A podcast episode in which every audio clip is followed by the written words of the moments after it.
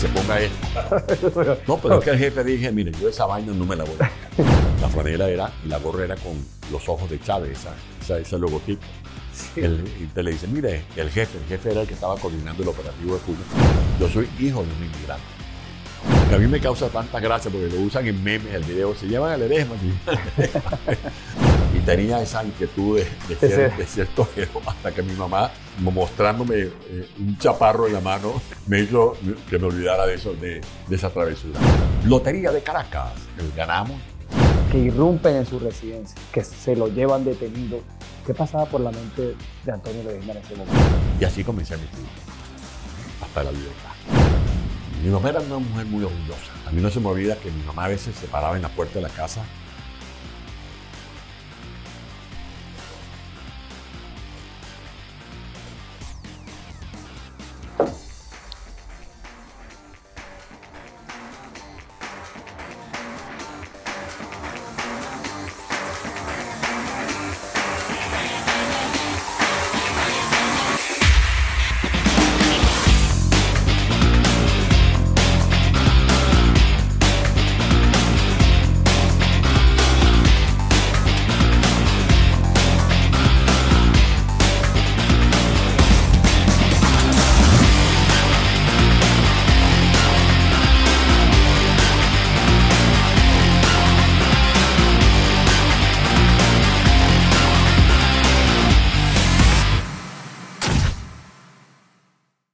Bienvenidos a otro episodio de Con Gran Torres Podcast. Hoy tengo un invitado de lujo. Se trata del alcalde en el exilio Antonio Ledesma, el alcalde de Caracas, quien no necesita presentación. Bienvenido, alcalde.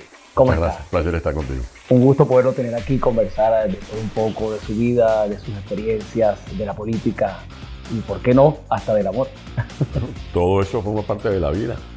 Así es. Amor y dolor. Así el dolor del exilio y el amor de la familia que nos ayuda a sobrellevar todas estas penurias. ¿Cómo lleva el exilio, alcalde? Porque es eh, verdad que usted tuvo que salir por la fuerza. Bueno, ha escapado usted de ese régimen que lo ha perseguido cruelmente y que lo ha de alguna forma también torturado. Pero el, exilio se debe vivir conforme a los sentimientos que uno tenga por Venezuela. Si este destierro es en aras de contribuir a que Venezuela recupere su libertad, tenemos que asumirlo como lo he hecho junto con mi familia. Te confieso que cuando puse un pie en territorio colombiano aquella mañanita del 18 de noviembre de 2017, eh, lo hice con, la ilusión de que iba a regresar muy pronto. Y, en ese instante, cuando ya avanzaba, eh, después de haber consignado mis documentos en la Dirección de Inmigración, recordé unos, unos versos de, Andrés Eloy Blanco al maestro Gallego, cuando le dijo, cuando el maestro Gallego asumió el exilio, Gallego le escribió, vete caminando de espaldas para que sientas que estás volviendo. Y ese es el sentimiento que uno tiene, volver, volver a la patria que nos parió, porque yo desde muchacho he estado eh, participando en viajes internacionales, fui muy joven, secretario internacional de la Juventud de Acción Democrática, y recuerdo que agarrábamos una mochila y fuimos a tener de Cuba, de Cuba, o de México a Cuba y de Cuba en un avión de, del Consomol de la Unión Soviética a Rusia, o cuando viajamos a Argentina, que me correspondió a mí eh, dar un discurso en nombre de los, de los, jóvenes latinoamericanos en apoyo a Argentina en plena guerra de, de las Malvinas. Pero digo esta sola cita para decir, bueno, uno viajaba con una mochila, y a veces nos pagaban el hotel o la posada donde íbamos a hacer cursos. Luego viajé como, como alcalde del, de Libertador y como alcalde metropolitano de Caracas. Y aun cuando teníamos las mayores atenciones en esos periplos, no habían pasado cuatro días cuando ya le comenzaba a uno una piquiña en los pies para, para regresar a Venezuela. Ahora imagínate lo que es esto, ya vamos para seis años en este destierro forzoso en el cual uno aprende a querer más a la patria. Como decía Picasso, mientras más lejos estoy de España me siento más español. Yo lo parafraseo diciendo, mientras más lejos esté de Venezuela, soy más venezolano. El mundo está dando giro y nosotros allí atascados por un régimen eh, oprobioso que, ha acabado, el, que un país, como lo dijo aquí en este libro, un relato que explica cómo fue posible arruinar un país riquísimo Ah, muchas gracias. Un país riquísimo que ahora es pobrísimo. Eso es, ese es el cambio que tenemos que producir. Bueno, aquí este libro me comprometo a leerlo. Me, da mucha curiosidad eh, devorar las páginas de, de, esta publicación. Y viendo el título, ¿de dónde venimos y hacia dónde vamos? ¿De dónde viene Antonio Ledesma? Quería ser torero, tengo entendido por allí. Pues yo nací el primero de mayo de 1955. Nací en San Juan de los Morros, capital del estado Guárico. Soy el menor de nueve hermanos allá. Mi mamá venía de Baño de la Pascua allá con ocho muchachos eh, en los costados. Y llegó a, Venezuela un italiano eh, llamado Antonio Bruno. En, en 1949 llegó al puerto de La Guaira. Se bajó del puerto y lo estaban esperando sus compañeros, lo llaman la campana de allá del, sur de Italia, y le, y le, dieron un delantal para comenzar a trabajar como vendedor de helados el Polo. Ese italiano recaló en San Juan de los Morros y ahí nací yo. Yo soy hijo de un inmigrante que ahora, eh, como, como mi padre, me corresponde asumir esta experiencia de la, de la inmigración. Fui un niño pobre pero feliz. Yo no, no tengo eh, ni en mis sentimientos, ni mis pensamientos, ni nada me perturba mi tranquilidad espiritual. Un niño pobre, pero feliz. Quizá porque allá fui el menor de los nueve hermanos. Mi mamá se yo soy de la generación Singer, porque así se llamaban las maquinitas de coser. Una de las, las marcas era Singer. Mi mamá eh, mm, eh, desarrolló esa destreza de hacer cortes y costuras. con eso nos, nos educaba. Y yo siendo el menor, fue el que eh, menos estragos eh, eh, experimentó de, la pobreza en la que vivíamos. Porque ya mis hermanas mayores se habían graduado, mis hermanos mayores estaban estudiando y había una, una ventaja en, en, la casa. Estudié en colegios públicos. A mí, ya de niño, la democracia me comenzó a garantizar mi, mi, mi, kinder. Yo vivía en la casa en la que está todavía en de los Morros, en la que murió mi madre Avenida Miranda número 48. Caminaba de, manera recta por la avenida hasta el final de la misma y allá estaba el kinder, José Félix Rivas. Y allí yo recibía de todo, merienda, eh, alimentación, eh, este, juegos didácticos. Y luego al frente estaba el materno infantil, donde nos atendían, nos colocaban las vacunas o nos comenzaban a revisar los dientecitos cuando ya estábamos echando eh, las muelitas. De allí luego estudié en la escuela eucarística y en la escuela Vicente Peña. Y tuve una educación maravillosa. Yo no, no olvido a mis maestras, mi maestra Matilde en primer grado, mi maestra Zulme Azuaje en segundo grado, mi maestra Lucila en tercer grado, mi maestra Zulme Azuaje otra vez en cuarto, mi maestra Luisa Alvarado en quinto y mi maestra Barragán en sexto grado. Y esa escuela fue eh, para mí una gran universidad. Yo me adelanté cuando abrí los portones universitarios en esa escuela, en la escuela Vicente Peña, que está allí todavía, en mi pueblo, en Chamando los Morros, en la avenida Bolívar. Porque allí yo recibía una educación integral.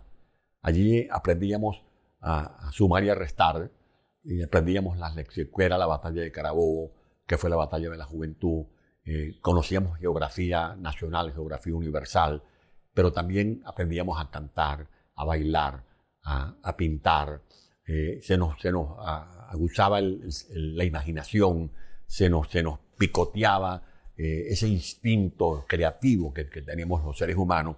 Y de ahí comenzó ese muchacho que del Vicente Peña, la escuela Vicente Peña, se inscribió en el Liceo Rocio, un liceo público, el Liceo Juan Germán Rocio, en honor a este gran prócer civil, porque eh, Rocio, como yo, era también hijo de un italiano, eh, un italiano junto con una guariqueña, que nació en San Francisco de Tiznado, y bueno, y en el liceo comencé mis primeros pininos como dirigente estudiantil.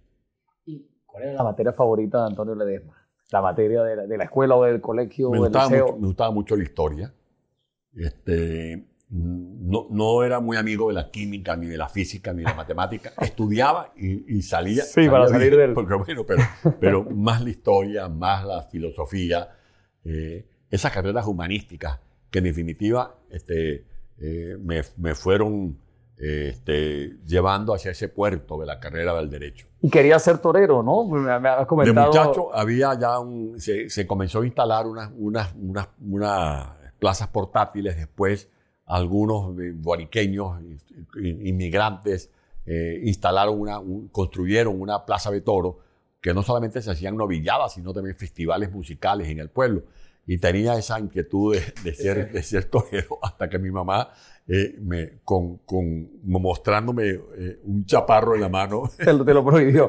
me, lo, me, hizo que me olvidara de, eso, de, de, esa, de esa travesura. Don Antonio, usted está en el exilio, como hemos hablado al principio de la entrevista pero no ha desconectado con, con, la comunidad de venezolanos. En estos días hablaba con un colega del Nacional, me comentaba que le hizo una entrevista hace varios meses, realmente fue, y dice que cuando iba llegando a entrevistarle a su casa, había un repartidor de Amazon que cuando lo ve usted, usted ha bajado a, recibir algo, y él le saludó con, con aquella emoción, ¿no? De encontrar estar en, el exilio también eh, eh, a tantos kilómetros de distancia y encontrar una figura como Antonio Ledesma, quien es un emblema de la democracia de Venezuela que vivimos y perdimos. ¿Cómo, cómo es esa conexión que usted mantiene con, la comunidad de Venezuela? ¿Usted siente que de alguna forma desde aquí está todavía en un pedazo de Venezuela? Es que desde cualquier, donde tú estés, eh, tú puedes luchar por, tu país.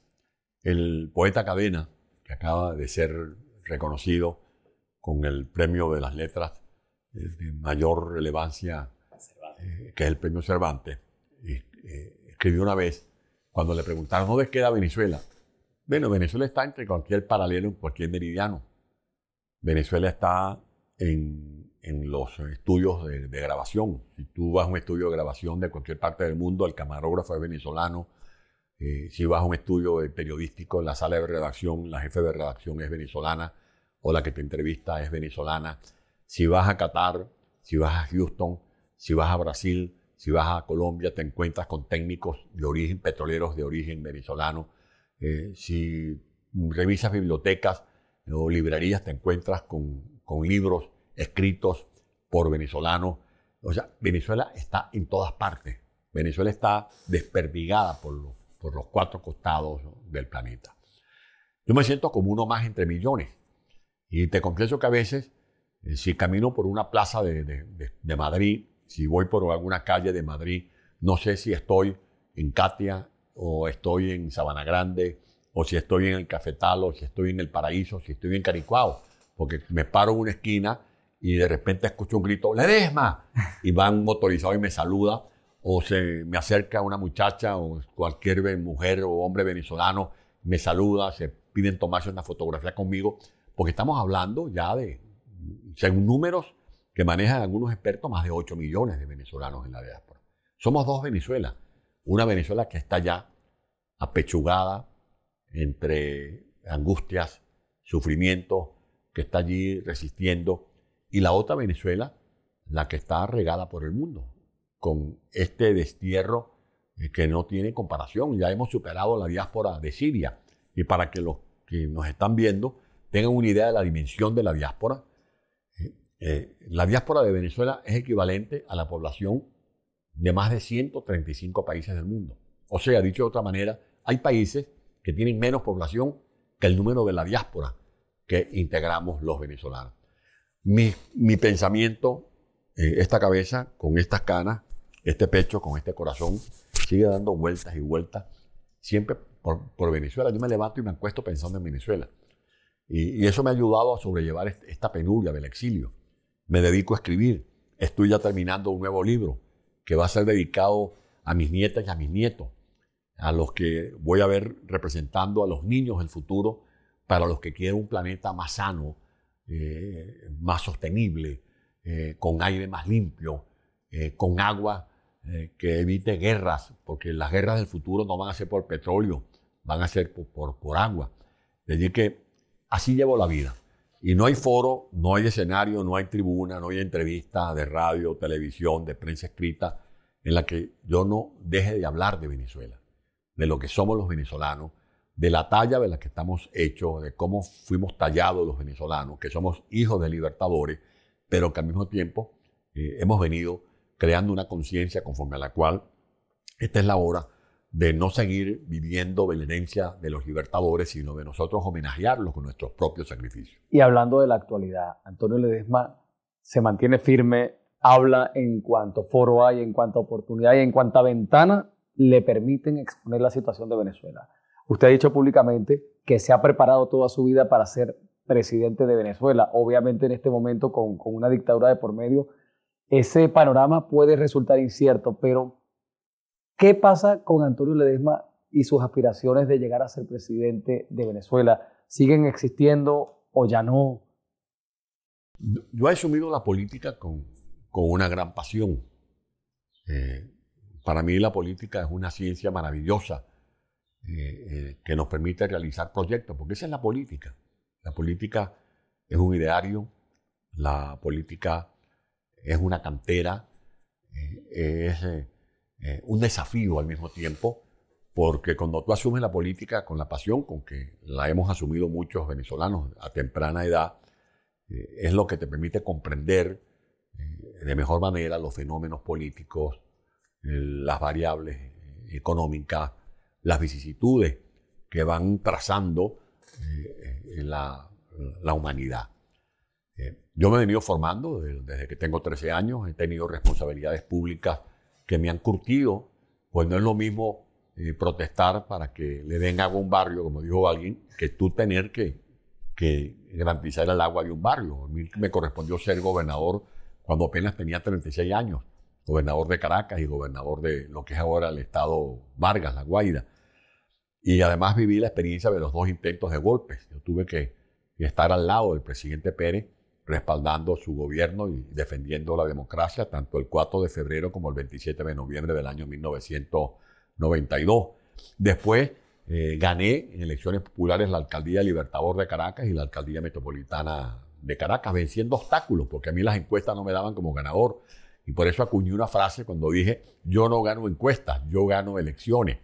Y he venido estudiando, he venido estudiando, he hecho mis, mis posgrados, eh, pero sobre todo leyendo, eh, analizando, escuchando a la gente que, que, que sabe. Sí, aprendiendo. yo, no soy experto petrolero, pero a la hora de una consulta llamo a, a Humberto Calderón Berti. Yo no soy experto en economía, pero a la hora de una consulta llamo, por ejemplo, a Miguel Rodríguez, este, llamo a Moisés Naín. Eh, a la hora de un proyecto de educación, llamo a Herbert Torres. Uno tiene que dejarse ayudar por los expertos, pero tú también tienes que tener tus propios criterios. Claro. Debes tener tus propias, tus propias ideas. Cuando la gente me llamaba ahorita y te vas a lanzar de candidato, le dije, bueno, para yo ser candidato tienen que ocurrir dos cosas. Pues yo no oculto que yo aspiro a ser presidente de la República algún día. Pero para yo ser candidato en estas circunstancias tienen que ocurrir dos escenarios. Uno, que me llamen por teléfono, mira, cayó Maduro, como llamaron en su momento a Jovito, a Rómulo, a Caldera, y después firmaron el pacto de punto fijo. Bueno, yo me iría a Caracas. Y lo otro... Es, lo primero que haría, ¿no? Sí, inmediatamente. Pero, y lo otro es que yo me aparezca en, en, en Maiquetía, me baje de un avión y salga de la de Maiquetía a inscribirme como precandidato presidencial, con Maduro como dictador. Bueno, ¿qué va a pensar la gente? ¿Qué pensarías tú? ¿Qué pensaría más de una persona que me esté viendo en este momento, en esta conversación contigo? Bueno, Ledesma se tuvo que haber entendido con Maduro. Por supuesto que es lo primero que yo, pensaría. Yo eso no lo haré nunca, porque como decía al principio de esta conversación, eh, siguiendo los consejos del Libertador Bolívar, se puede perder todo, menos la dignidad ni el decoro. Y estas elecciones que se prevén realizar el, el 2024, ¿usted cree que esto es una, o sea, se trata de una farsa en mi opinión personal, yo creo que es un circo que está montando el gobierno, al cual se está sumando gente que le está siguiendo el juego por alguna u otra razón. Depende cómo se vea este esfuerzo. Si toda esta movilización que está en ciernes eh, desemboca en la configuración de un eje directivo de la oposición renovado, donde estén mujeres y hombres que no dejen o, no ofrezcan lugares eh, lunares de sospechas.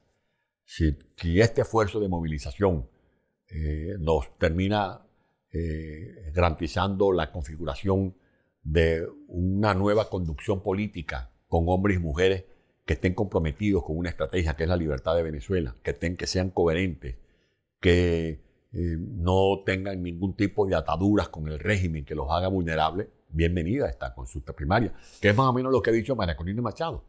María Corina Machado ha dicho, más que aspirar a ser presidenta en este momento, yo lo que aspiro es a ser parte de una dirección opositora que defienda los intereses de Venezuela, que rehabilite las luchas, que, que se convierta en un reloj despertador para que el que esté bostezando o esté distraído eh, se avispe, pele los ojos y vea que hay un horizonte con una luz, una luz que puede terminar siendo el sol de la libertad que volvamos a, colgar en los balcones, en las puertas de los hogares de Venezuela. Claro, porque medirse en unas elecciones con el CNE que tenemos corrupto no tiene sentido. Por eso, por eso la pregunta que le, que le realizo, o sea, plantearse, participar con los mismos árbitros es una locura. Pero, se, pero se está hablando de una elección eh, primaria en la cual no tiene que meter sus manos el aparato electoral del gobierno, porque no es el CNE, esa es la oficina de Maduro. Claro. En la que Maduro eh, se despacha y se da el vuelto. Es como que si Maduro tiene el CNE como una sastrería, donde él va y se manda a hacer este, eh, una chaqueta este, para ese cuerpo de nevera que tiene, a la medida. nosotros, nosotros podemos hacer una elección primaria organizada por los propios venezolanos. Pero es que finalmente... y afuera, y que tengamos derecho a votar los que estamos en el exilio. Pero finalmente, eh, tras esa elección primaria, ese candidato se mediría eh, ya en una elección general con el CNE, que, es, que es, el tema. Ahí, ahí, es donde necesitamos una verdadera observación internacional. Claro. Una observación internacional que haga el papel de, de veedores imparciales que estén dispuestos a hacer respetar la voluntad soberana de los venezolanos y por supuesto la depuración del registro electoral permanente, la garantía de que vamos a, facilitar la actualización de los electores que están dentro de Venezuela, los que han migrado de Caracas a Mérida o de Mérida al Táchira o de Táchira al Zulia, la inscripción de los nuevos electores, o sea, los nuevos votantes, los jóvenes de Venezuela, y la participación de los venezolanos que estamos en el destierro. Y en este escenario, ¿quién cree usted que sea la persona más idónea para ganar las primarias o de los que están por medirse? ¿Cuál sería su favorito, si se atreve? yo tengo confianza en María Corina Machado, no hago juicios de valor contra ninguno de los otros aspirantes, hay gente muy valiosa, hay gente que de verdad merece la pena eh, ser escuchada, que tienen ideas, que tienen, que tienen proyectos, pero en este caso uno tiene que asumir posiciones. Y bien saben quienes nos están siguiendo en esta conversación que tengo una vieja relación de lucha con María Corina Machado y nada eh, ha cambiado en ella que me haga modificar mi, mi, admiración y mi respeto y sobre todo por los valores que ella defiende, que son los mismos con los que yo estoy identificado. O sea que en ese escenario, si María Corina Machado ganase virtualmente, o sea, si ganase la presidencia, si lográsemos, que es lo que soñamos todos los venezolanos, salir del régimen de Maduro, ¿usted ocuparía algún cargo eh, dentro de la administración de, de la posible administración de María Corina Machado? Hay momentos en la vida en que tú tienes que estar ganado y dispuesto hacer lo que sea necesario para que el país de tus desvelos eh, se levante y, salga como una exhalación a, cubrirse de gloria para dejar como en una sepultura eh, del pasado todo, todo este lastre que pesa tanto en nuestros sentimientos. A mí Venezuela me lo ha dado todo. Me dio la educación. La educación que tengo me la dio la democracia de Venezuela. Me ha dado la oportunidad de ser responsable de despachos significativos como diputado, como senador, como gobernador, como alcalde llega la hora en que tú tienes que devolverle todo eso a Venezuela. Y yo me sentiré satisfecho, aunque no corone mi sueño de ser presidente, me, sentiré realizado viendo a otros triunfar, siempre y cuando lo hagan por el bien de Venezuela. Y de allí que yo, si tengo que ser portero, tengo que ser jardinero, si tengo que hacer lo que sea para que un gobierno de transición salga adelante, allí está, va a estar este humilde servidor dándole la mano y metiéndole el hombro a quien sea responsable de esa empresa titánica de reconstruir nuestra república. ¿Qué pasó exactamente en este momento con Juan Guaidó? No sé si usted tiene conocimiento de, digamos, a manera interna, ¿qué ocurriría allí? O sea, ¿le dieron la espalda a, Juan Guaidó, por ejemplo, en Voluntad Popular? Eh, es un tema que a todos los venezolanos nos da mucha curiosidad saber, porque pusimos todas las esperanzas en una figura como él y al final, como ya hemos hablado al principio, se desinfló. Pero ¿qué ha pasado allí? Que se fue como quien dice por la puerta de atrás de, la política, o por lo menos de momento. ¿Qué pasó allí? ¿Cree que le dio la, espalda a la propia oposición? Pero en la vida hay que tener sentido de la oportunidad. Eh, te puedes, tú puedes eh, sacarte un premio de lotería, pero si no administras bien esos recursos, perdiste esa oportunidad. Y te lo dice alguien de un hogar donde, donde la pobreza te lleva a jugar. Mi mamá este, jugaba los quinticos, los terminales. Eh, y a veces yo tenía que ir de la casa a la Plaza de los Amanes, como se llama la plaza de mi pueblo, la plaza principal del pueblo, donde estaba, le llamábamos el Mocho García. Era Mocho porque no tenía las extremidades superiores, usaba unas guayaberas y había un talonario con los numeritos del, del, este, del 0, 01 al 00, eran 100. Mi mamá me mandó a comprar el 22. Yo llegaba, saqué el mocho, le sacaba de un bolsillo, tenía el talonario, saqué el 22 y en el otro bolsillo tenía el sencillo, pues uno pagaba y se despachaba y se daba el vuelto al mismo tiempo. Recuerdo que ese día estábamos mm, eh, por cenar, eh, estábamos como recortaditos. Mi mamá era una mujer muy orgullosa. A mí no se me olvida que mi mamá a veces se paraba en la puerta de la casa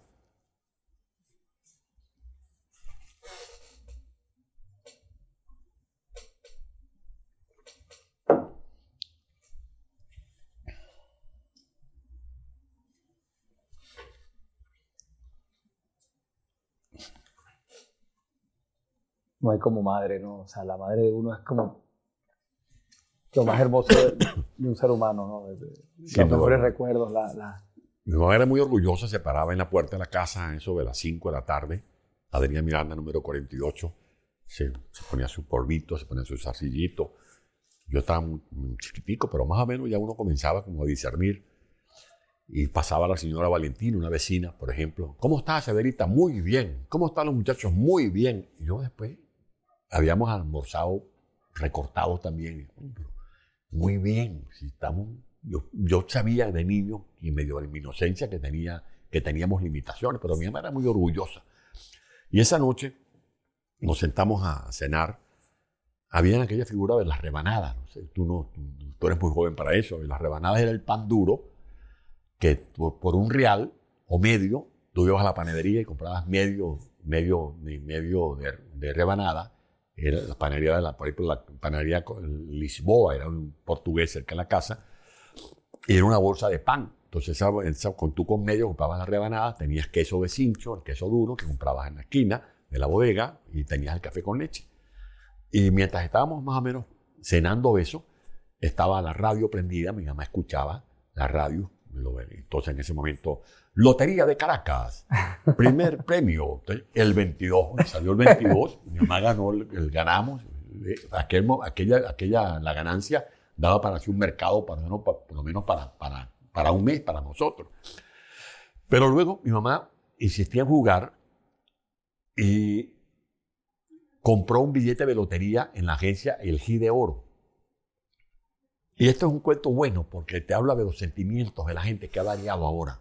Yo creo que si algo tenemos que revisar en Venezuela, eh, son una manera de llevar la vida, eh, de recuperar los sentimientos de solidaridad, de amor por el prójimo.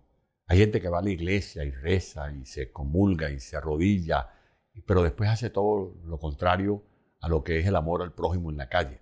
En aquellos tiempos recuerdo, con ocasión de este, de este, de este cuento, que no quiero fastidiarlos con esto, no, no, todo lo eh, contrario. Mi mamá va y compró, un billete de la Lotería de Oriente, un billete completo, que era una gran apuesta en ese momento.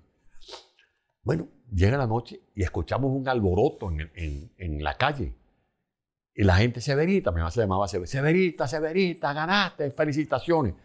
Es que nos enteramos que mi mamá se había ganado el primer premio en la Lotería de Oriente, en aquel momento 120 mil bolívares. Eso era para nosotros una fortuna. Pero lo además de la alegría nuestra era la satisfacción de ver a los vecinos festejar como que si ellos mismos se hubiesen ganado el premio. Sin envidia, sin, No había envidia, no había encono, no había segundos pensamientos. Y, así nos criamos en el pueblo. Cuando eh, se graduaba un muchacho del pueblo de subteniente, después que llegaba con su sable y su uniforme, uno celebraba eso. Cuando se graduaba el profesor Flores de pedagogo, y regresaba con, eh, ya con su título de pedagogo y compraba su Volkswagen o un, un Hillman, uno celebraba eso. Cuando alguien coronaba una profesión y hacía su, capital y se compraba una casa, uno celebraba eso en el pueblo. Así nosotros, nosotros nos, fuimos, nos fuimos criando y toda esta historia viene de lo que me preguntabas en cuanto a lo que, lo que es la, la, vida en, en, familia. Pues bien, eh, a, mí, a mí me ha dado todo la, democracia, como te lo venía diciendo. Y llega un momento que tú tienes que darle eh, el amor al prójimo. Así nos criaron. Esa fue mi formación. La formación hogareña es vital. Y es el consejo que yo le doy a mis hijas, le doy a mis nietas, a cualquier joven. Porque tú en la universidad y en la escuela aprendes, los, los, grandes teoremas, aprendes el álgebra, eh, puedes aprender lecciones de filosofía, de psicología, pero los valores se forjan realmente en el hogar. Ahí es donde te enseñan a decir buenas gracias, muchas gracias. Hay gente a la que le cuesta decir muchas gracias. Yo tengo por hábito eso. A cualquier ser humano, por cualquier, aunque se me, me haga espacio en una acera, muchas gracias. A veces me monto un ascensor o hay gente que aborda un ascensor estando yo adentro y no son capaces de decir buenos días, buenas tardes. Sí, lo vemos ahora más hoy en día. ¿no? Y eso tiene que ver mucho con la convivencia, tiene que ver con la, con, con, con la paz espiritual, tiene que ver con los valores. Yo llegaba a mi casa de repente con un lápiz, con un sacapuntas. Mi mamá era como una suerte de caja KGB, BC, Sevin, Vigepol, este, Scotland Yard. ¿Y ese sacapuntas de quién es? Pues sabía que ese sacapuntas era mío. Ah, no, mamá, me lo prestó Rodríguez. Bueno, úselo y se lo regresa inmediatamente. Eso no te lo van a ti en universidad. Ese respeto por la propiedad, el de tú rendir cuenta incluso desde niño, eh, este, demostrando cómo conseguiste un juguete, cómo conseguiste ese, eh, un, eh, un lápiz, tiene que ver, te pesa mucho en tu vida posterior, cuando tienes que asumir responsabilidades públicas como me ha correspondido a mí en la vida. En el momento que entran los esbirros del gobierno, bueno, del gobierno no es la palabra correcta, de la dictadura de, que, que vivimos actualmente, que irrumpen en su residencia, que se lo llevan detenido, ¿qué pasaba por la mente de Antonio Ledesma en ese momento? O sea, cuando estaba su familia allí, se lo están llevando a usted detenido después de tener el respaldo popular y el respaldo de la gente y de, de haber construido una carrera intachable. ¿Qué sentía usted en ese momento? Bueno, yo creo que ahí afloraron eh, mis vivencias personales. Eh, de una u otra manera, cuando tú te vas curtiendo eh, y te vas este, imbricando, implicando en, en, las epopeyas de los, de los líderes en los que tú has creído, eso te ayuda mucho. Cuando, cuando yo llegué a la celda de Ramo Verde la primera noche, el 20 de febrero de 2000, 2015, eh, bueno, primero me hicieron otro chequeo a las puertas de la casa militar. Y luego cuando voy trepando unas escaleras, porque la celda que me asignaron estaba en el primer piso, yo llego a la celda, hago como un escaneo en la celda, y lo que yo hice fue refugiarme en lo que yo había leído, por ejemplo, el libro de Leonardo Ruiz Pineda, eh, Ventanas al Mundo, o los, libros que me, del libro rojo que había editado el señor Catalá, donde contaba todas las vivencias de los mártires que lucharon contra Pérez Jiménez.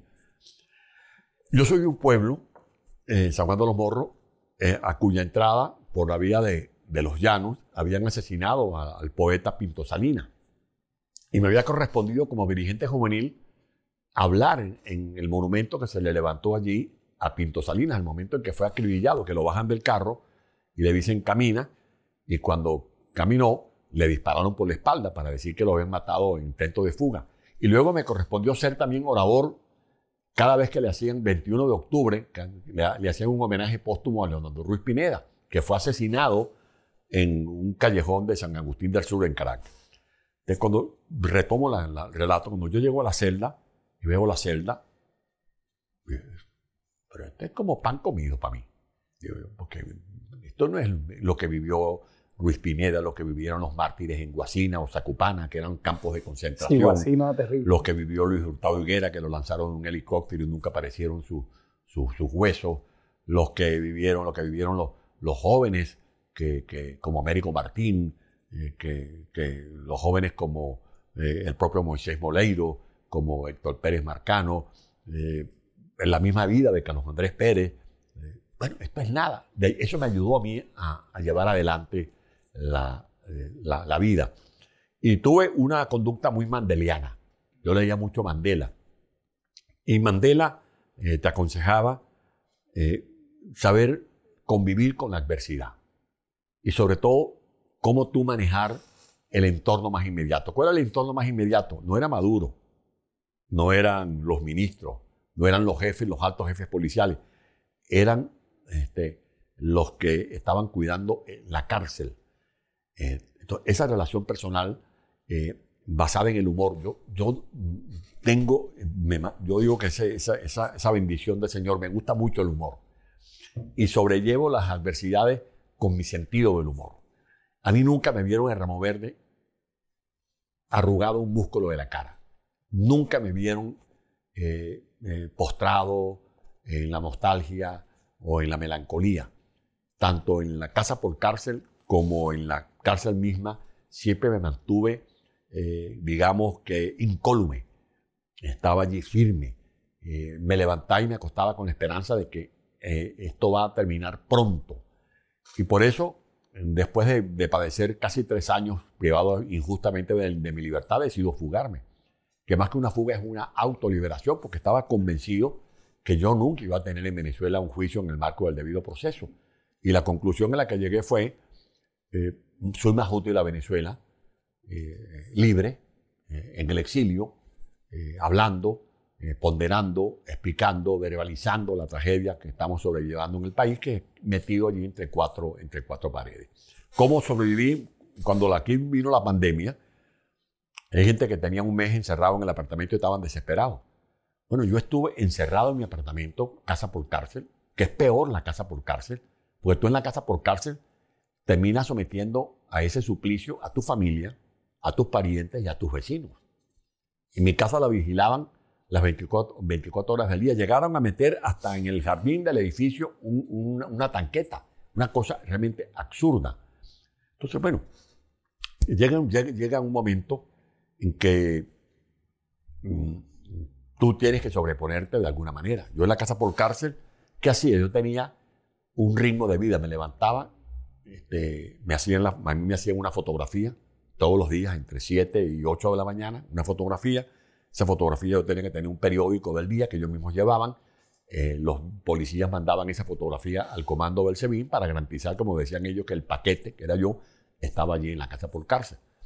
Luego comenzaba una rutina de caminata. Yo caminaba dentro del apartamento. Al principio me daba unos golpes y me salían unos este, moratones por los costados porque me golpeaba con la mesa de la cocina, con un mueble del recibo. Pero después hice como una pista y ya dominaba la pista y allí caminaba una hora y media en la mañana y una hora y media en la, en la, tarde. Y, y, yo hacía viajes imaginarios, porque la mente es muy poderosa. Yo en la celda leía mucho, desde que me levantaba, hacía también ejercicios en la celda, eh, y luego tenía un, un, régimen de lectura, y luego junto con mis compañeros de cárcel, en ese momento eran Leopoldo y Daniel Ceballos, eh, comenzamos a hacer debates y se nos pasaba el día eh, más rápido o sea, nosotros nos abrían la celda a las 6 de la mañana y nos la cerraban al principio a las 6 y media, después yo logré conversando y conversando, conversandito, como se dice, que nos la cerraran a las 7 y media. Pero en el transcurso del día leíamos y luego yo instalé en el pasillo de donde estaba mi celda, ah, instalé una fotografía de Rómulo Betancourt, que se la quité a Leopoldo, y instalamos ahí una mesa plástica con una silla y un pizarrón, y eso lo llamábamos el comedor Rómulo Betancourt.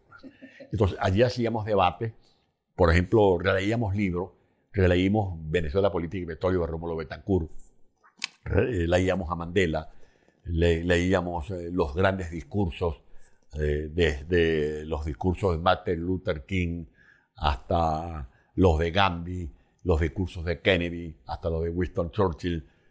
Analizábamos textos y, en esos debates y debates sobrellevábamos la penuria de, la cárcel.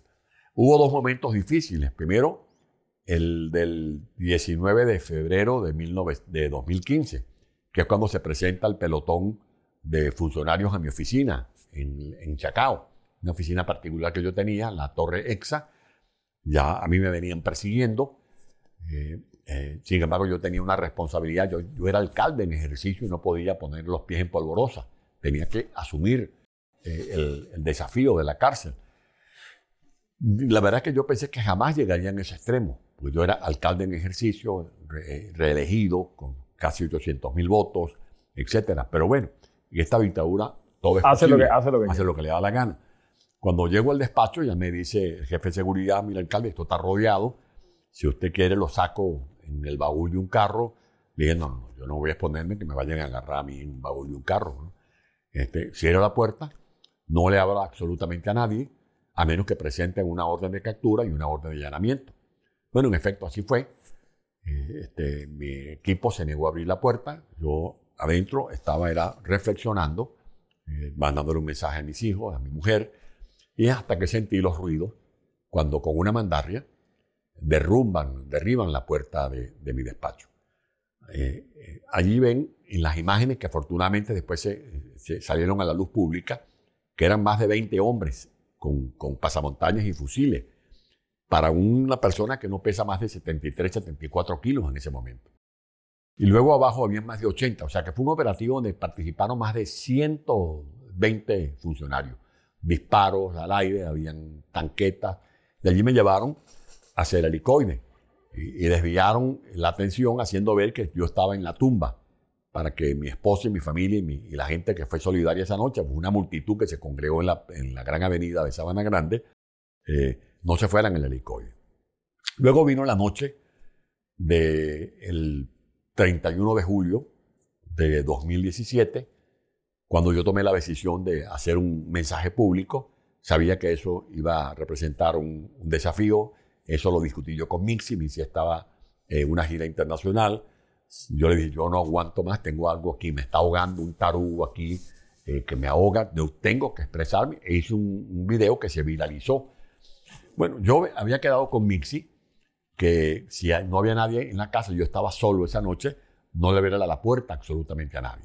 Y me había dejado un megáfono eh, habilitado cerca de la ventana del edificio que daba hacia, hacia los vecinos, para que en el caso de que hubiese una operación, como en efecto ocurrió esa noche, yo pudiera prender el megáfono y hacer un llamado a los vecinos. Me están persiguiendo, me están allanando, etc. Bueno, yo después que hago el mensaje, me agarra la noche, yo acostumbro a leer, yo tenía libros en la biblioteca, libros en la sala, libros en el comedor, libros hasta en el baño, y donde iba, iba leyendo, ¿no? Y me estaba leyendo el libro de, de Havel, Havel, y comencé como a pescar, ¿no? Porque es muy sabroso, ya sí, te vale. durmiendo, a pescar, a pescar, siento un timbre, y se me olvidó la operación que había convenido con Mixi, de usar el megáfono, y como un sonámbulo, voy y respondo, ¿quién? Una foto, alcalde, una foto. Yo no reparé en ese momento, no sé por qué, por qué razones, cosas de la vida, del destino. Eh, abro la puerta y cuando abro la puerta siento el enjambre de policías, muchas mujeres, policías, que es cuando me llevan a la fuerza por las escaleras. Ahí sí reaccioné. Yo no sé dónde saqué fuerza. Comencé a darle con, los, con, las plantas de los pies a las paredes, a las puertas, a llamar la atención y a gritar auxilio, auxilio. Claro. Que en efecto salió una vecina. La que sale es una vecina, no es Mixi. Mixi está, no estaba en Venezuela. La que sale es una vecina de planta baja y su hija es la que logra filmar ese videito que a mí me causa tanta gracia porque lo usan en memes el video. Se llevan al Edesma, se llevan al Edesma. Eran un grupo grande, me fueron llevando a rastra, yo sacaba fuerza. Me decían, no, no se resista, que no va a poder, no va a poder, me meten en el cajón de una patrulla, allí me esposan la mano, esta mano, pues recuerdo eh, la mano izquierda, eh, cuando salen del edificio, la patrulla, estaban perdidos en el edificio, me preguntaban, ¿por dónde es la salida? Yo le decía, yo no sé, yo no sé dónde es la salida, yo tengo tiempo que no salgo a la calle, no sé. Y seguían perdidos, estaban nerviosos porque la gente se había alborotado, los vecinos se habían alborotado en la zona. Y cuando ya vamos, que bajamos hacia tomar la autopista hacia Valle Coche, yo le digo a la, funcionaria, este, a la funcionaria, que para mí era cubana por el acento, le decía el otro, apriétase, que me apretara más la esposa. Y yo le decía, pero ¿qué más me vas a apretar? Me vas a reventar el hueso de la muñeca. ¿Qué más? ¿Qué, qué, qué, ¿Qué voy a hacer yo aquí? Ustedes están armados. Yo tenía frente a mí en el cajón de la patrulla un funcionario con un pasamontaña y un, y un fusil. Y, y para mí no era venezolana, porque la venezolana no es así. No tiene esa crueldad. Y me apretaban y me apretaban. Y luego siento, además del dolor, siento algo en el pie. Yo cargaba unas sandalias. eh, y cuando meto la mano, saco la mano ensangrentada. Era que me habían roto este, los, los dedos de- de- del pie derecho, de las pisadas, de del forcejeo mío con los. Bueno, ahí me llevaron otra vez a removerme. Y fue un trato muy hostil.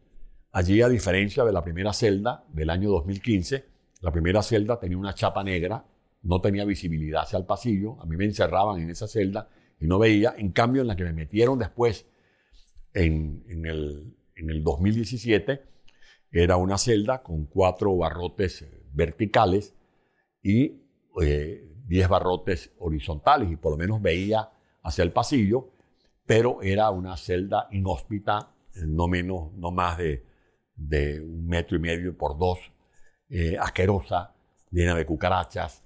Eh, esa noche en Ramo Verde hace frío y a mí me despertó el movimiento del cuerpo. Yo me acordaba de la película de, eh, de, de esos muñequitos de, de, de palos que se mueven. Yo me movía sobre un colchón asqueroso eh, sin controlar el, el cuerpo por el frío que me pegaba en ese momento. Allí fueron O sea, fue una tortura. fue un trato muy hostil, pero bueno, lo resistía este, mentalmente. Yo lo que hacía en ese mismo espacio, rezar mucho, rezar el Padre Nuestro, el Ave María, invocar a, mi- a mis padres, invocar a, a mis abuelos ya muertos, que me dieran fuerza, eh, y sobre todo eh, hacía eh, como una relación de esos compromisos épicos que uno hace desde, desde que es líder estudiantil hasta que se consagra como dirigente político, y eso fue lo que me ayudó a resistir toda, toda esta andanada. ¿Y eso fue una orden de Maduro directamente o de Diosdado? Bueno, al fi- finalmente son todos lo mismo, pero, es lo mismo. pero fue una orden directa de alguno tiene de que ellos. ser que- direct- para tomar una decisión de arrestar a un alcalde en ejercicio,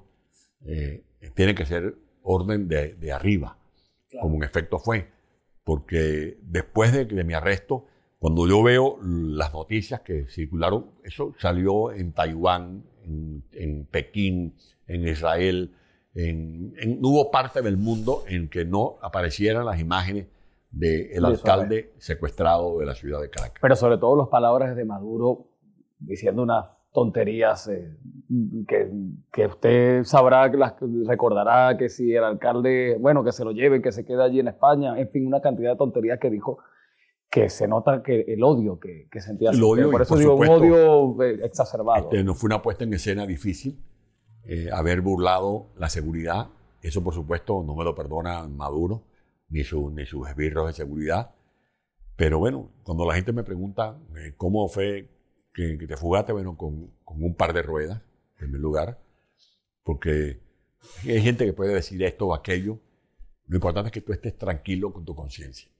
Y solo mi conciencia y Dios y mis seres más queridos saben que fue una puesta en escena con un alto porcentaje de riesgo. La- a mí el que organizó conmigo esta fuga me dio libertad para yo escoger a la persona que me iba a sacar de la casa por cárcel.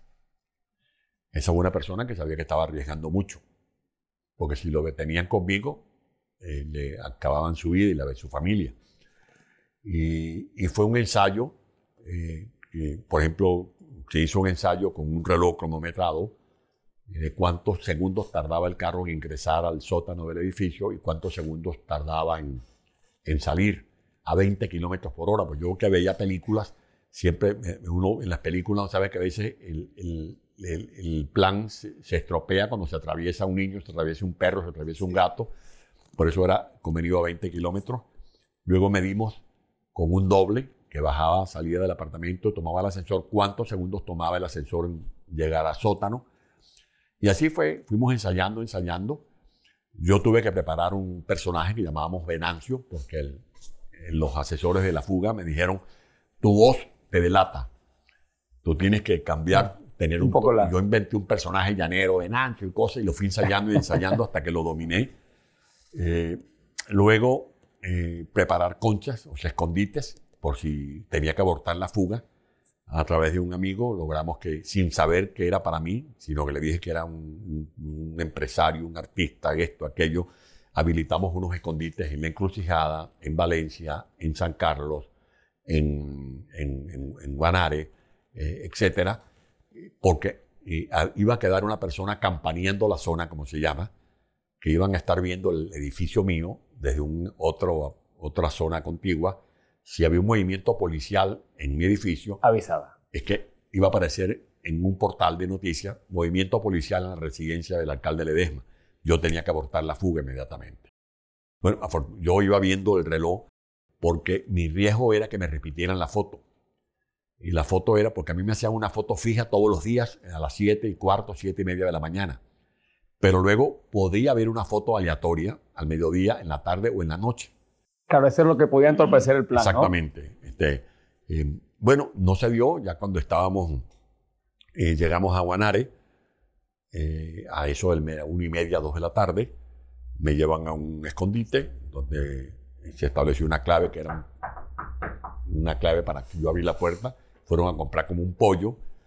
Yo no comí, yo no tenía hambre, no tenía apetito. Y en eso llega el jefe del, del, operativo terrestre y me lanza una franela y una gorra. La franela era, y la gorra era con los ojos de Chávez, esa, ese logotipo. y te le dice, mire, que el jefe, el jefe era el que estaba coordinando el operativo de fuga, que se ponga esto. Cuando yo, no, mire, yo eso no me lo pongo. no, pero es que el jefe dije, mire, yo esa vaina no me la voy a poner. Pues yo me imaginaba era el tema moral. También el tema moral y ético es muy importante. Hombre, tener eso. tú tienes una responsabilidad con la gente que te está siguiendo. Y yo me imaginaba era, si a mí me llegan a detener, que era factible que me detuvieran en una de esas alcabalas. Con una gorra de Chávez. Y me sacaran una fotografía, cómo iba a ser la desmoralización de la gente que de una u otra manera iba a estar pendiente posteriormente a la noticia de cómo fue la fuga de, este, de este servidor. Ya fuimos pasando Alcabala no, se la puso al final. No, no. Me hizo bien. Yo iba con una gorra. Eh, hubo un momento de tensión, por ejemplo, antes de llegar a San Carlos, cuando tomamos la carretera, eh, que es una recta entre Valencia y San Carlos. Eh, yo iba viendo el teléfono por si había alguna información del portal, no había nada. Y en eso vemos a lo lejos una parada policial, una alcabala móvil de civiles. Y yo nada, me agarraron, porque esa alcabala no, no, no es normal allí en esa zona. El conductor me dice, tranquilo, alcalde, no, tranquilo usted, que yo estoy tranquilo. Maneje usted esto con la mayor serenidad. Afortunadamente, era un control con, con un lector de seriales de, para ver si, si, el carro era robado o no. Nuestro carro estaba limpio, gracias a Dios, y logramos pasar. Ya seguimos pasando, eh, alcabalas y alcabalas. Eh, a veces agarrábamos trochas para esquivar alcabalas, agarrábamos eh, trochas.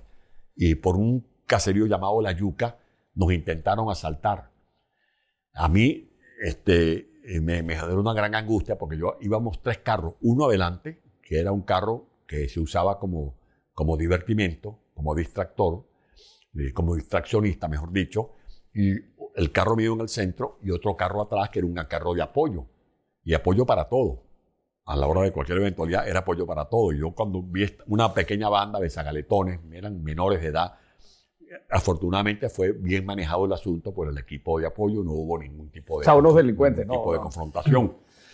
Luego cuando llegamos a la Alcabala, que está entre Portuguesa, entre Barinas, mejor dicho, Barinas y Táchira, que es una de las alcabalas, creo que la Arenosa, algo así, donde hay más control porque ahí hay mucho tráfico de drogas, sobre todo en el sentido de, de Táchira hacia Barinas se mandó el carro de distraccionista adelante, este, levantaban el capol, abrían el, radiador, salía todo los, este, el humero, los gases, etc. Y eso más o menos ayudaba a distraer y logramos pasar. Y cuando logramos pasar esa alcabala, eh, los que íbamos en la unidad, el chofer, un funcionario de apoyo adelante y yo atrás, aplaudimos y celebramos. Pero la alegría duró poco porque cuando ya avanzamos unos kilómetros, vemos unas cocteleras de esas de patrulla este, nos agarraron, no podíamos retroceder, avanzamos y era que un camión de víveres se había quedado atascado en la estructura del puente y estaban saqueando el camión de, los víveres, incluidos algunos de esos funcionarios con su respectiva patrulla. Hasta que llegamos al Táchira. En el Táchira me llevaron a un escondite, una concha. Allí intentaron darme comida. Yo tampoco tenía nada de hambre. Era una hamburguesa que me llevaron. Allí me aconsejaron que me rasurara porque me habían visto en, algunas fotos cuando me llevaron a, me hacían fotos desde, la calle o cuando me llevaron una vez a, la primera vez que, la única vez que me llevaron a una audiencia, yo veía, salía con alguna barba, poco poblada, pero barba, eh, me entregaron una documentación eh, falsa, y yo tuve que memorizar el nombre, memorizar eh, el, número, por si acaso me preguntaban, y una historia de, de dónde era, de Capacho, de calle tal, número tal. Salimos en la madrugada, pasamos la alcabala del Mirador, la alcabala de Peracal, que eran muy difíciles. Todo esto con la gorra con la gorra solamente, atrás. Eh, en ese momento, la persona que me aconseja allá en San Cristóbal me dice, ubíquese detrás del chofer, porque si se ubica en diagonal, está en una mejor este, vista para el funcionario.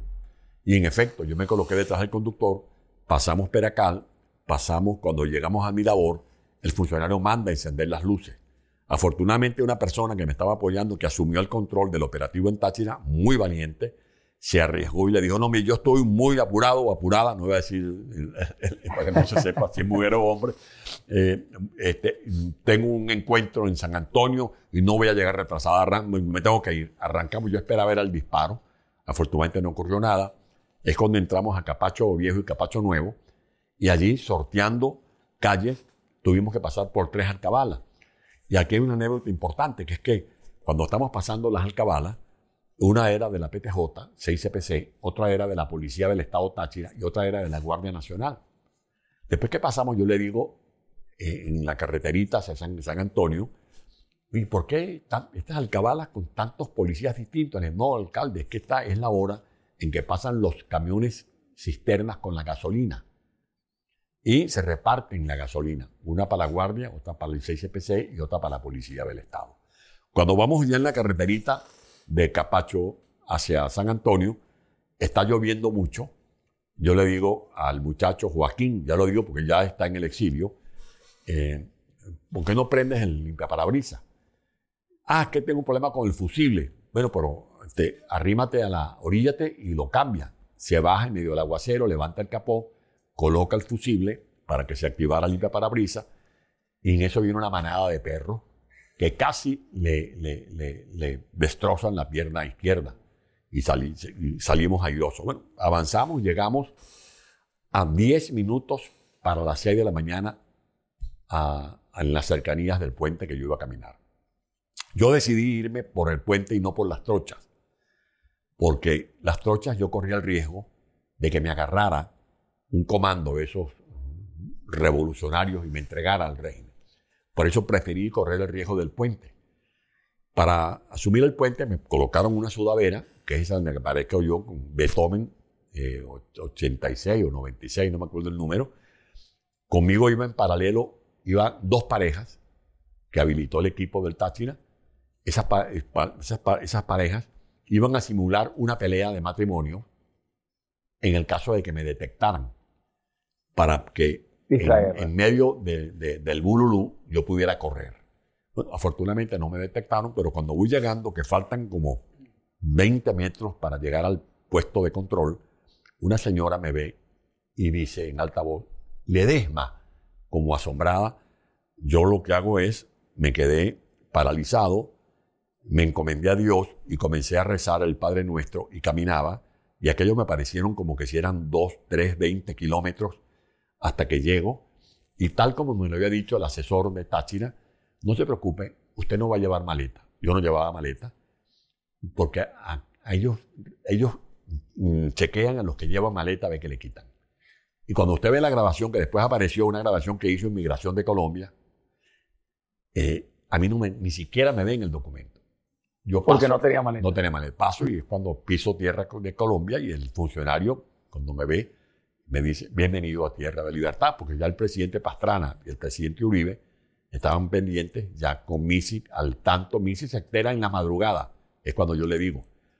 Pues me dijeron, no le digas nada ni a tu mujer.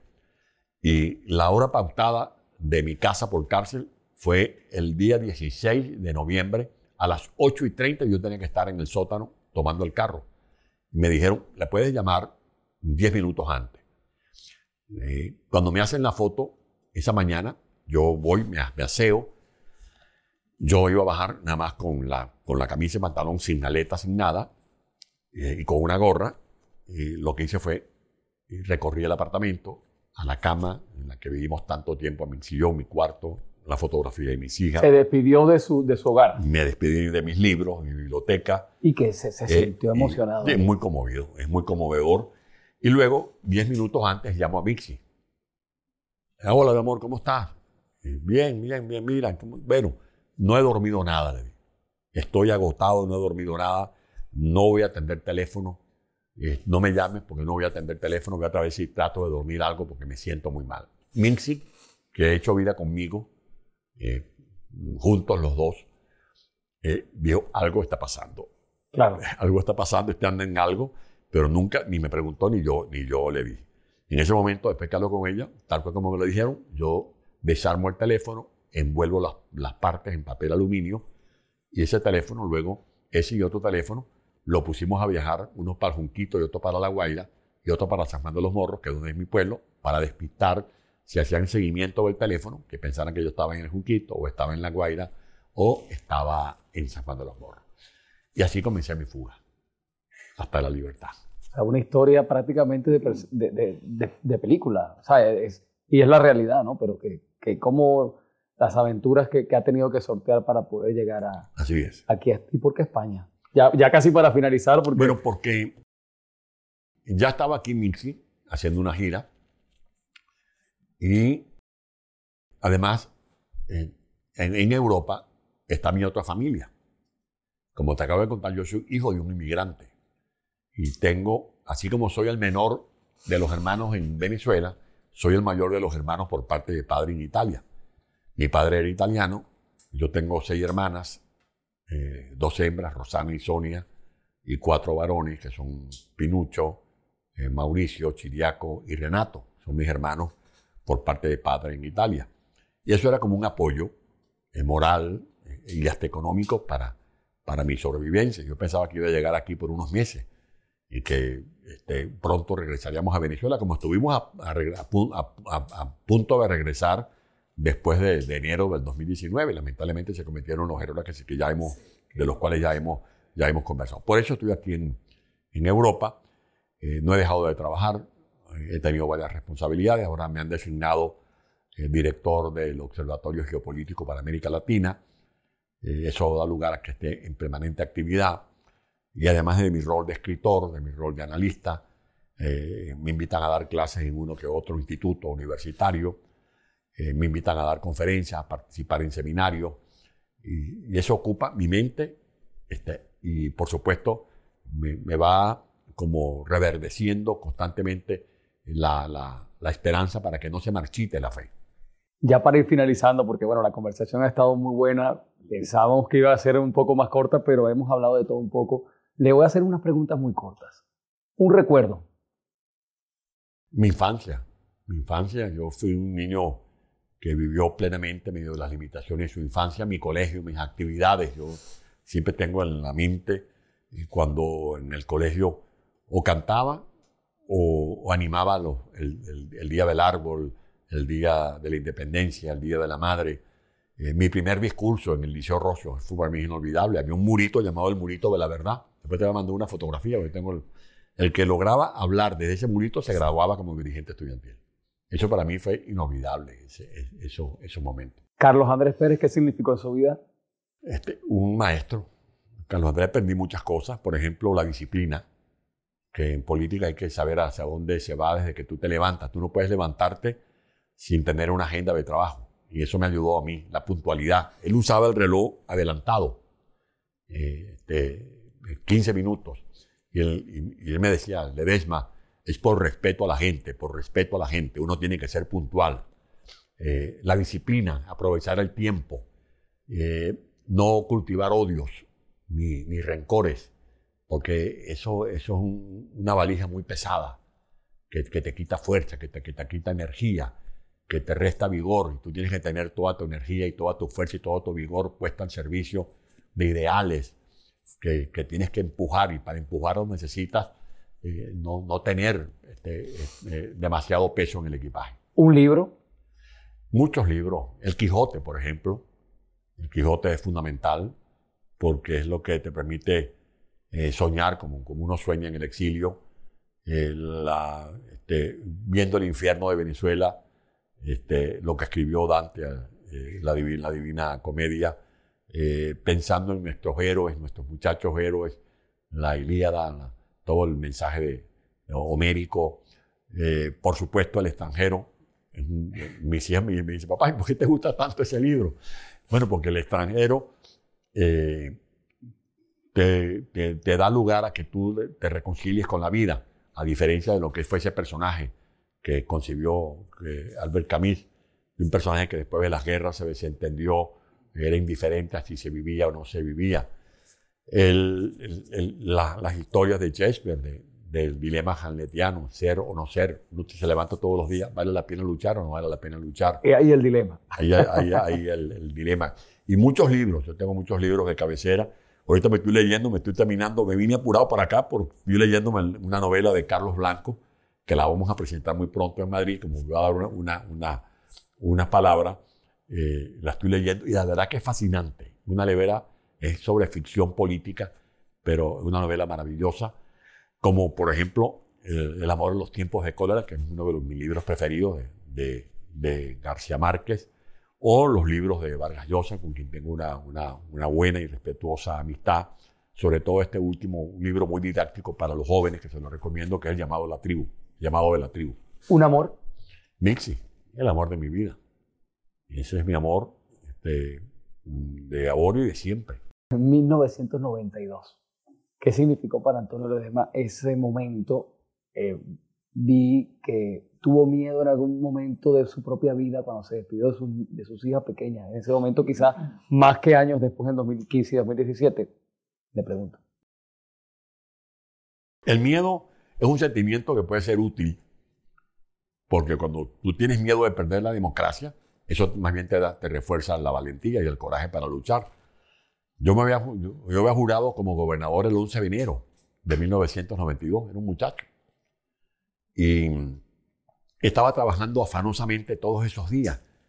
Y llegó eh, el, día 3 de febrero, que fue el 3 de febrero, estaba con Missy en un sitio llamado el Jexy Club, después de un día de trabajo, porque allí estaban haciéndole un acto celebratorio a Johan Peroso, un amigo mío, un líder popular del 23 de enero en Caracas. Y de allí nos fuimos a la casa y cuando llego a la casa le digo a Missy, mi amor, voy a ver si descanso esta noche.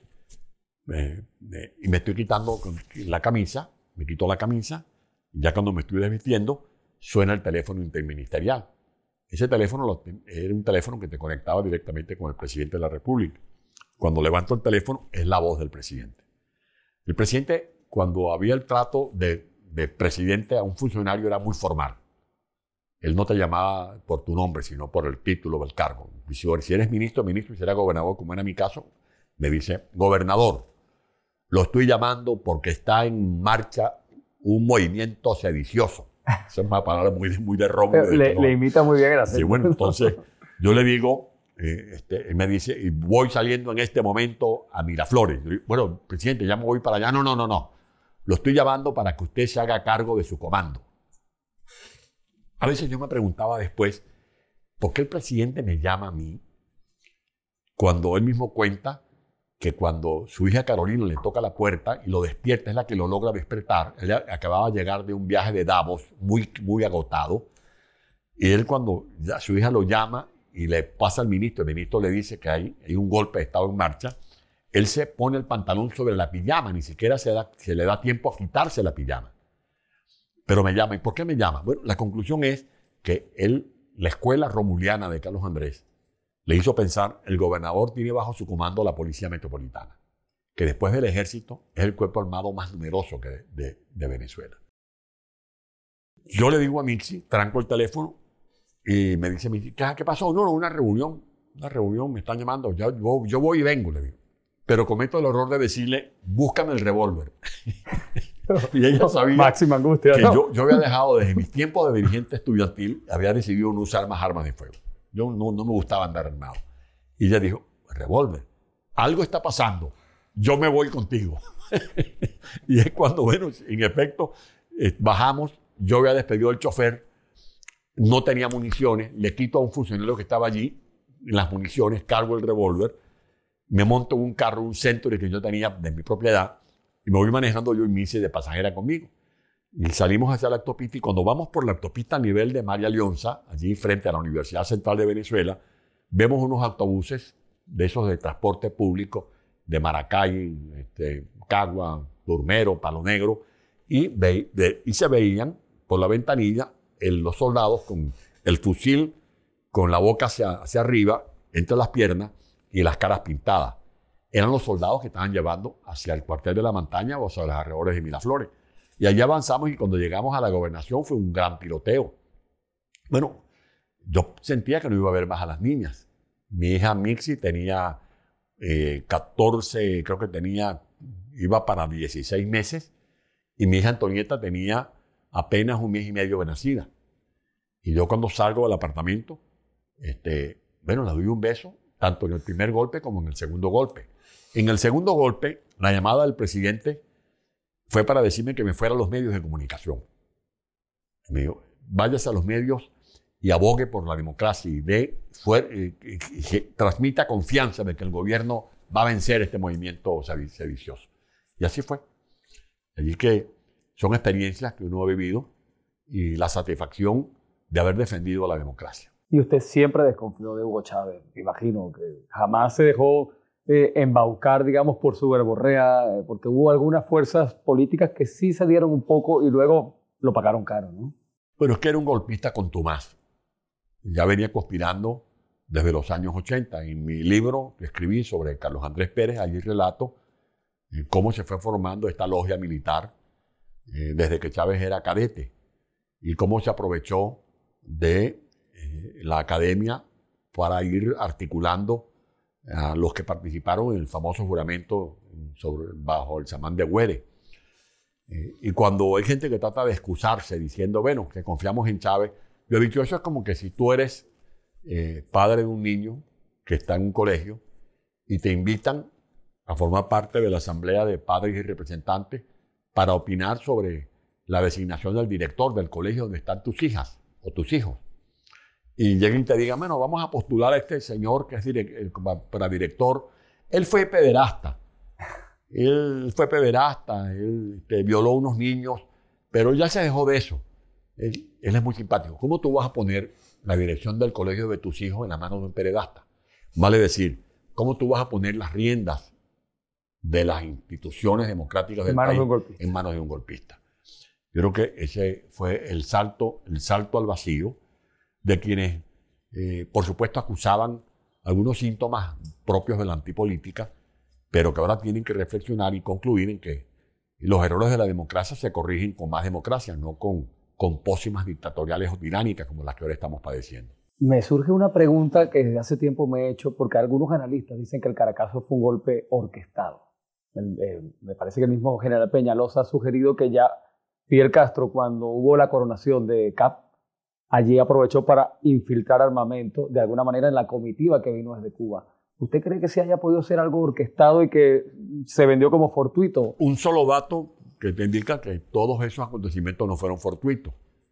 Tres meses antes del Caracazo, se había producido en Caracas un intento fallido de golpe de Estado. El 26 de octubre de 1988, estaba encargado de la presidencia de la República el doctor Simón Alberto Consalvi, que para entonces era ministro de Relaciones Interiores. Y estaba sustituyendo temporalmente al presidente constitucional, que era Jaime Lucinchi, porque éste se encontraba en su condición de jefe de Estado en, participando en una cumbre iberoamericana que se estaba celebrando en Uruguay. A eso de las 5 de la tarde, el, el despacho de Relaciones Interiores, donde estaba eh, trabajando el ministro encargado de la presidencia, es rodeado por los, los Dragón, unos tanques del batallón Ayala. Eh, cuando el ministro se entera, baja y le pregunta a un oficial que tenía un nombre en el, en el eh, en, lo que llaman el, el, leedor, algo así. Y el, el presidente encargado le pregunta, ¿usted qué, qué, pasa aquí? Y el oficial le dice, no, señor presidente, venimos a protegerlo. Pero protegerme de qué, no sé, señor, tenemos orden de protegerlo. era el intento de secuestrar al presidente González. Eso ocurrió tres meses antes del Caracazo. Pero es que habían también una, asociación de hechos, eh, como por ejemplo el que me relató a mí el general Genias Purua. Después del, del, golpe de Estado de, de febrero de 1992, eh, venciendo algunas, algunas resistencias, logramos hacer un acto de inauguración de unas farmacias populares en el hospital de Lidis, en Caracas. Yo era gobernador y fue el presidente de la República y la Casa Militar y su servicio de seguridad se negaban que el presidente en esos momentos fuera este tipo de actividades. Y sin embargo el presidente, muy voluntarioso y muy corajudo como era, fue.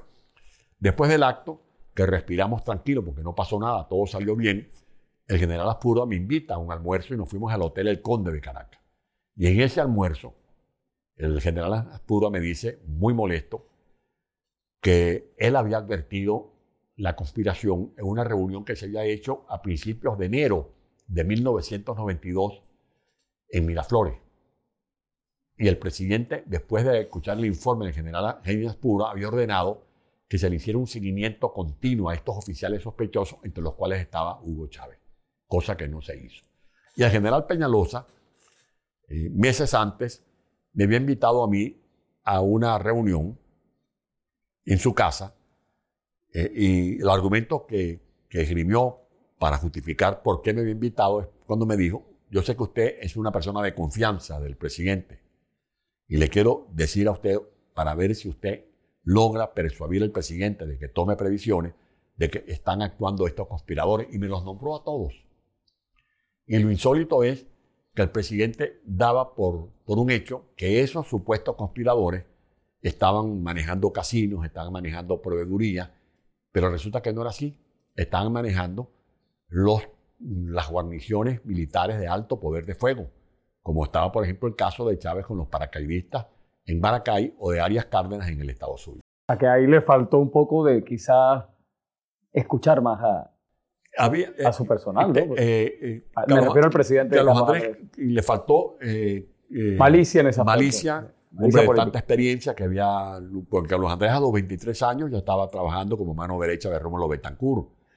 Y antes de cumplir los 26 años ya estaba operando al lado del maestro Gallego. La figura política que escoge el maestro Rómulo Gallegos para que fuera a Maracay a hablar, por ejemplo, con el sordo Gámez, que era un oficial de la aviación leal al gobierno constitucional de Rómulo Gallegos, fue Carlos Andrés Pérez. Y Carlos Andrés Pérez, días antes del golpe que dan Pérez Jiménez y Delgado Chalbó en noviembre de 1948 contra el maestro gallego, es el dirigente que manda el maestro gallego a Maracay a sofocar la conspiración. Y luego Carlos Andrés tenía la experiencia como, como parte del clandestinaje y de, la, lucha en el exilio. Y luego como, ministro de Relaciones Interiores de Rómulo, es el que, que enfrenta el carupanazo, el que enfrenta el porteñazo, el barcelonazo, eh, todas las conspiraciones de la derecha, de la extrema derecha y de la extrema izquierda, la subversión atizada por el castrismo con las guerrillas en las que se involucraron muchos jóvenes de Venezuela. O sea, ese hombre de tanta experiencia es víctima de quizás una sobredosis de su confianza en sus posibilidades de controlar todas, todos aquellos brotes conspirativos y luego también eh, fue víctima del desmantelamiento de los equipos de seguridad. Había un resquebrejamiento y había una lucha soterrada entre factores de la Dirección de Inteligencia Militar o de lo que era en aquel entonces el, la. O sea, esa dispersión de fuerzas de inteligencia facilitó la conspiración. Sí, o una infiltración finalmente de las fuerzas que, finalmente llegaron al poder. Alcalde, ha sido un gusto. Me gustaría que le dijese unas palabras a la audiencia, un mensaje a los venezolanos y al mundo entero. Las cámaras son suyas. Bueno, tenemos el, país más, más maravilloso del mundo por el que vale la pena seguir luchando. Yo lo que le digo a la gente que me ve es que nada hacemos con cargar banderas. Este es el momento en que hay que aprovechar cualquier vientecillo, cualquier eh, este, lucecita para retomar el camino y la senda de la lucha hasta lograr cantar victoria. Que Venezuela vuelva a ser otra vez esa patria libre y soberana que nos merecemos los venezolanos. Gracias por haber venido. Gracias y nos vemos en otro episodio.